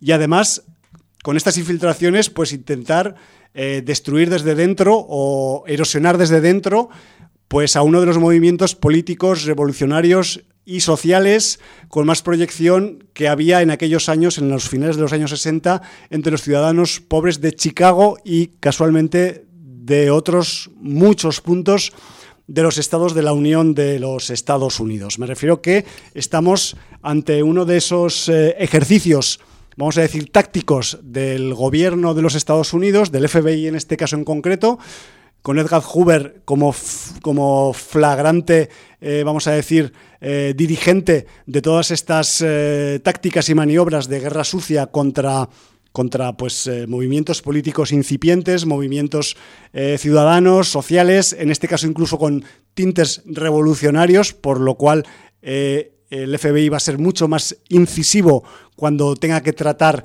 y tenga que, digamos, resolver el problema a su manera, porque al final, pues históricamente conocemos el final de la historia, el FBI pues eh, hizo lo que quería hacer para resolver este conflicto para ellos, al menos, y, y bueno, la cuestión es que eh, aquí en este en este, mm, vamos a decir, ejercicio de película política e histórica, pues tenemos a, dentro de, porque la historia no os voy a contar mucho más, porque ya sabéis bastante para que, para que os pueda interesar o no la temática. Entiendo que también la temática puede llegar a ser, llegar a ser un poco sectorial y si no te interesan eh, pues, eh, los tipos de luchas sociales o casi revolucionarias que representaban los Black Panther, pues evidentemente esta no es tu película. Pero aún así, como película, funciona muy bien, está muy bien armada, eh, tiene una una forma de contar los hechos que es muy amena, que a pesar de que es una historia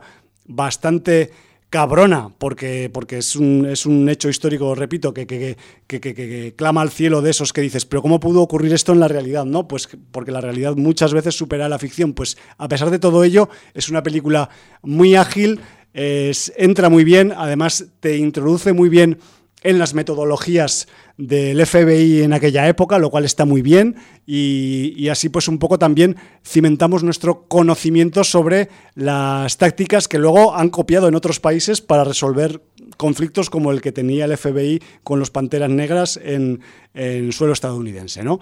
Eh, dicho esto, decir también que la película eh, es de esas que, evidentemente si tienes un poco de eh, mente crítica o si tienes una perspectiva, vamos a decir, progresista de la vida o de, o de la forma de enfocar la vida, pues eh, la peli te va a dejar o de mala hostia o con mal cuerpo. Eso os lo digo por adelantado porque no hay peor drama que el drama que ha ocurrido en la realidad, ¿no? Y este ocurrió y mm, creo que, visto lo visto, no lo maquillan mucho. Es más, eh, creo que pues le, le, sacan punta, aunque tampoco se pasan de sensacionalistas. Todo se ha dicho también, ¿eh? que no sé si puede haber críticas en ese aspecto, pero yo la veo para tratar el tema que trata y quién lo trata, porque la mayor parte del equipo son afroamericanos, son muy eh, coherentes y muy sobrios a la hora de eh, mostrar determinados hechos y situaciones que podrían haber sido pues más girados hacia el esperpento, ¿no? digamos, por ser tratado por, por gente que puede verse identificada con las víctimas que hay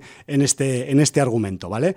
Eh, también vamos a decir que el, discurso. O sea, al principio de la peli hay, eh, creo que es en una universidad, el personaje de, que interpreta eh, Mr. Kaluuya, que es el, es el Black Panther Fred Hampton, que era pues uno de los jefes de los Black Panthers de, de Illinois de aquella época, pues creo que es en el minuto 10 o 12 de la peli, eh, da un pequeño discurso en una universidad y dices, joder macho, o sea, es que este discurso lo podría estar dando alguien en 2021, o sea, es que no ha perdido la puta vigencia, estamos todavía con problemas colgando de esos que ya había en el año 68 del siglo XX y aún no hemos conseguido... 68 es posterior a los asesinatos de Malcolm X y Martin Luther King. Sí, no mucho, pero posterior, sí. De hecho aquí ya... Es decir, estaba en apogeo toda la convulsión racial, ¿no? Claro, no, no, y continuó, porque además eh, digamos que la movilización que generan los Black Panthers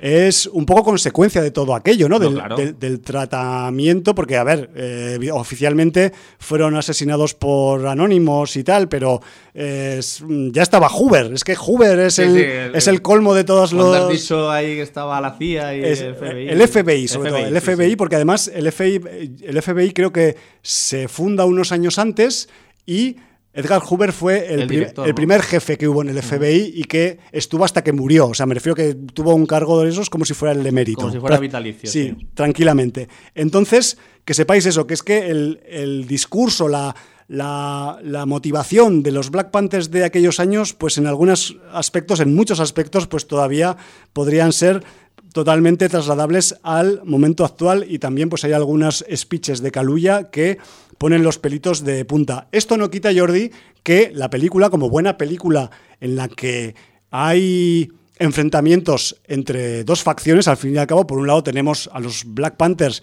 que no se cortaban un pelo, que iban armados, que tenían sus cuarteles generales, que ejercían su derecho constitucional a llevar armas como hacían los blancos.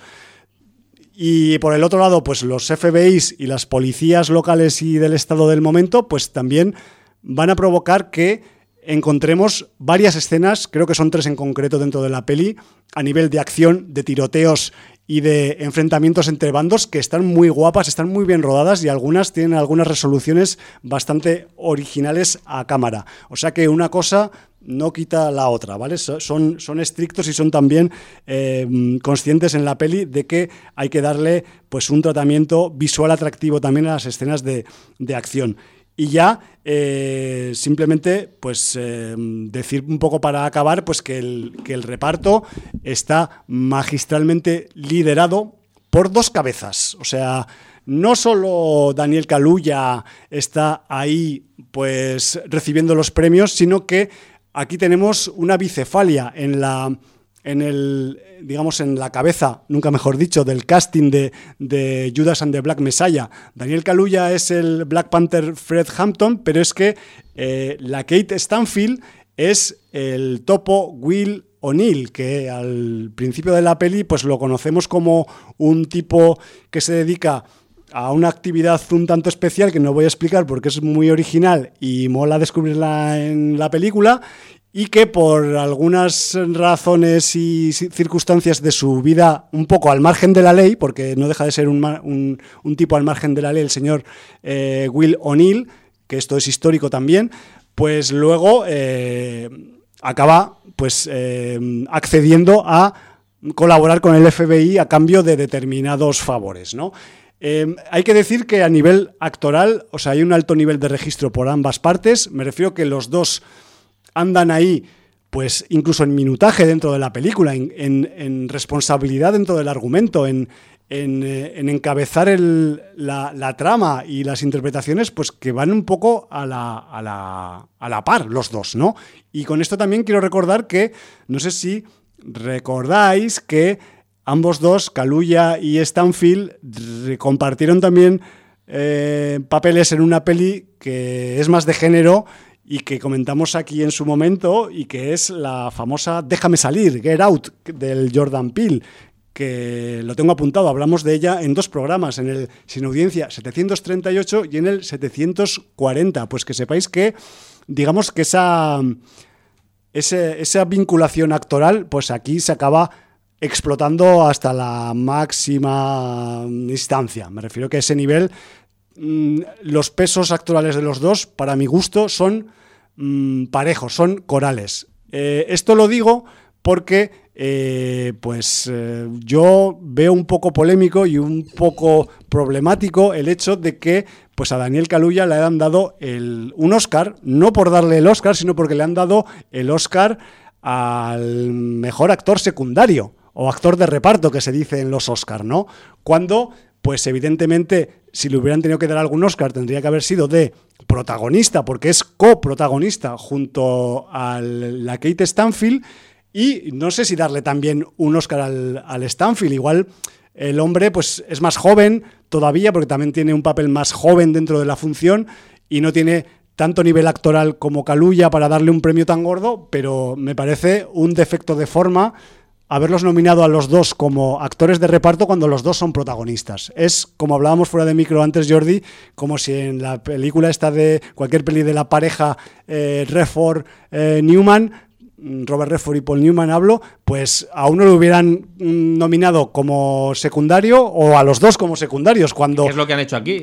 cuando, cuando en Dos Hombres y un Destino o en, o en, El Golpe, pues son ambos dos pues los, los, que llevan el, la batuta de la, de la acción y de la trama. ¿no? Pues aquí es un caso equivalente. claro, el mismo caso que sería que en Telma y Luis las nominaciones de Gina Davis y Susan Sarandon hubieran sido a mejor actriz de reparto las dos. No, si son dos protagonistas, pues mejor actriz protagonista, las dos. Claro. Y, si no te parece bien el papel, no las nomines. Pero lo que no puedes es nominar en otra categoría algo que no pertenece a esa categoría. Yo lo veo para hacerle un sitio y no desmerecer, pues estás desmereciendo. Totalmente. y, aparte, y además van y le dan el premio a uno de ellos. O sea, que es que, además dices... Sí, porque yo creo que ahí eh, estamos, estamos en, ser políticamente correctos. Es lo que decía el otro día, que, al final te acaba desesperando, ¿no? Porque eh, el, meter cuotas en todo es que no coarta la libertad creativa. O sea, si un señor negro quiere hacer una película con todo negros y no quiere poner ningún chino, ni quiere poner ningún eh, nativo americano, ni quiere poner ningún blanco, que no lo ponga. Y si un señor mm, chino o coreano hacía películas. Porque, claro, ¿qué pasaría con el cine de Oriente? Es que ves cualquier película de Hong Kong o de Corea o de China y es que todos son chinos o todos son coreanos. Y nadie dice nada. O sea, a ver, nos estamos volviendo muy locos. Y entonces, eh, mucha gente esperaba que Chadwick Boseman ganara el Oscar a mejor actor en plan a nivel póstumo. Pero bueno, es que es lo que decíamos antes, es que a nivel actoral Chadwick Boseman no ha emulado ni siquiera de lejos ninguna actuación que haya podido hacer el señor Anthony Hopkins, porque por bagaje, por veteranía, por, por condiciones. Por juventud también. es uno de los mejores actores eh, masculinos que ha habido. Y, el señor eh, Bosman, desgraciadamente, le pasó lo que le pasó, pero de momento apuntaba maneras. No era uno de los mejores actores, ni siquiera de raza negra. Estaba en fase ascendente. En fase ascendente, correcto. Entonces, yo creo que como no se lo han podido dar a Chadwick Bosman, pues eh, han metido en, otra categoría que era de reparto a un protagonista principal y le han dado el Oscar. Claro, han hecho una especie de apaño mal apañado. Tócate los pies. No sé. ¿Qué, vamos a hacer? O sea, no, les voy a criticar por darle el premio porque eh, Kaluuya se merece cualquier premio en esta, en esta película, incluso ese que le han dado un poco pues así como por, por complemento, ¿no? Pero, pero es un error, es un error total y de bulto. y, yo, bueno. no sé, Kaluuya ya se quejó ¿eh? de, que tanto él como su compañero no optaran a mejor actor principal. Pero no sé si en la carrera de un actor es mejor tener un Oscar, aunque sea secundario, que no tenerlo. No, y más conociendo un porque, poco el porque además sabemos las injusticias de la academia con directores, guionistas, actrices, actores que se han retirado siendo enormes sin ningún Oscar. Claro. O, sea, eso... o les han tenido que dar uno póstumo, que a una carrera. honorífico, de esos que daban cuando ya tenían 80 años y creían que ya iban a pasar a otro barrio. En fin. Bueno, yo solo voy a decir dos cositas más y, sí, estamos ya, fuera nos marchamos, pero al, hilo de lo que has dicho, Jordi, de, que nos estamos volviendo locos con lo de las cuotas y con lo de representar a las etnias y las condiciones humanas y las... Sí, no, porque llegaban a puntos que decían que ya un actor que no fuera transexual no podría interpretar a un transexual, una actriz que no fuera eh, de raza asiática no podría interpretar a alguien de raza asiática. O sea, ya unas cosas que ya son barbaridades. Rizar el rizo hasta claro, eh, Dejaos de tocar la pilila con, papel de fumar y tocarosla con las manos, carajo. Que, yo también entiendo que hay papeles que sí que son absurdos. A mí no me, no me pongas un blanco interpretando a un negro, pues pintado como un, rey mago de, de una a no ser que quieras hacer. De, población pequeña, ¿no? A no ser que quieras hacer, pues, una, una comedia como Iron Sky. Bueno, por ejemplo. En Iron Sky tiene sentido, o en aquella en la que. En la de Tropic Thunder. Tropic Thunder, claro. que ahí tiene todo el sentido del mundo. Y además es muy divertido lo que hace Robert Downey Jr. con el papel. Pero eh, ahí, precisamente, pues es la parodia lo que, lo que gana. Pues lo que te iba a decir a ese respecto, que, hasta en eso es ilustrativa y es eh, aleccionadora eh, Judas and the Black Messiah, y es que eh, fue un hecho que los eh, Black Panthers de, Illinois consiguieron, y eso se ve en la película, aglutinar bajo su discurso a grupos muy separados hasta el momento, sociales hablo, ¿eh? o sea, estoy hablando de otras bandas de afroamericanos que no estaban de acuerdo con algunos métodos o con estar a según qué lado de la ley, como los Black Panthers. Eh, consiguieron poner de acuerdo a puertorriqueños y a la parte de los barrios pobres de Chicago de población blanca, lo que denominamos la white trash. O sea, tenemos algunas escenas de, digamos, de confluencia de todas las eh, facciones de sociedad pobre de la ciudad que te acojona, dices, ole, o sea, ahí veo eh, por qué Hoover quería hacer lo que quería hacer, porque estos la tíos no entiende de raza. Porque estos tíos estaban eso, estaban estaban preparando pues una, una, vuelta de tortilla, ¿no? Y otra cosa que quería decir al hilo de Hoover y es que hay que estar muy atento al señor eh, Hoover que hay en esta película porque eh, tenemos otra interpretación espectacular más que nada también por la transformación, por la camaleonización que ha tenido nuestro querido Martin Sheen convirtiéndose en Edgar Hoover. Es espectacular y acojonante. Y además tiene una pinta de tío repelente y asqueroso que te dan ganas de que le caiga un rayo que flipas. Pero aparte, el tío, evidentemente, pues Hoover era un cabrón, todo el mundo lo sabe. O sea, solo tienes que leer sobre él o ver alguna película sobre él.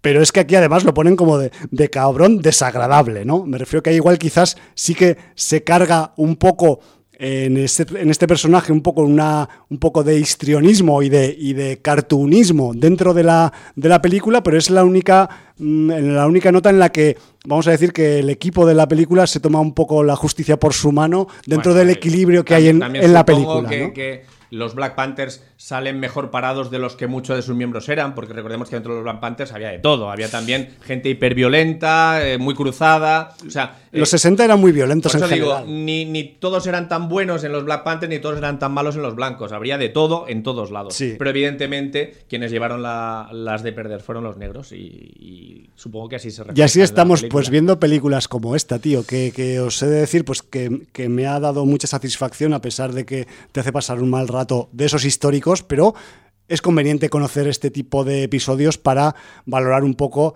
lo que tenemos en el día de hoy, para sacar conclusiones, para extrapolar, incluso pues para eh, bajarnos un poco de la burra de algunas cosas, de algunas decisiones y de algunas posturas que tiene la gente por ahí. Y por por último, una pregunta que no sé si Sí. conocerás o no, pero ¿tú crees que ha molestado en ciertos estamentos religiosos el título de la película, poniendo al líder de los Black Panthers como un Jesús y al traidor como un Judas?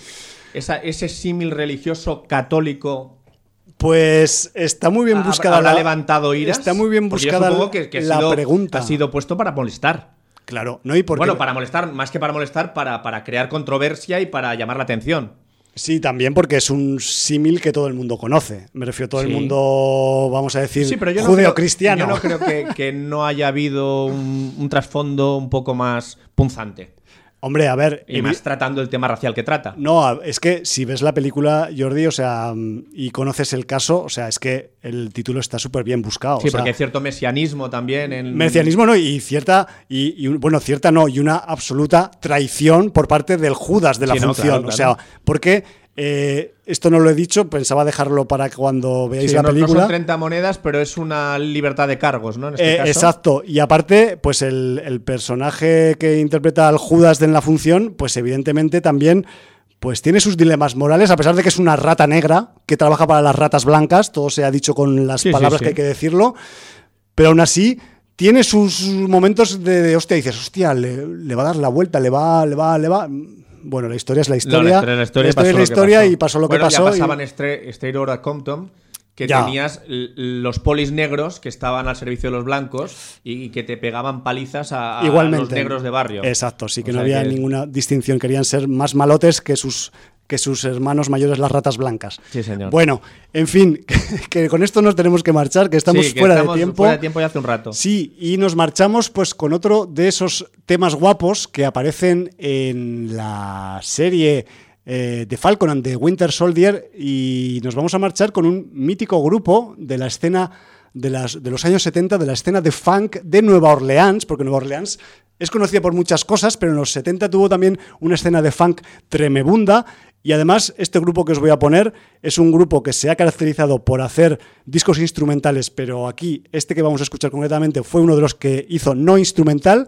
Y además es un grupo de cabecera en las maletas de DJ Hum y joder, hay muchos hip hoperos que le deben breaks de batería a The Meters, porque el grupo se llama The Meters.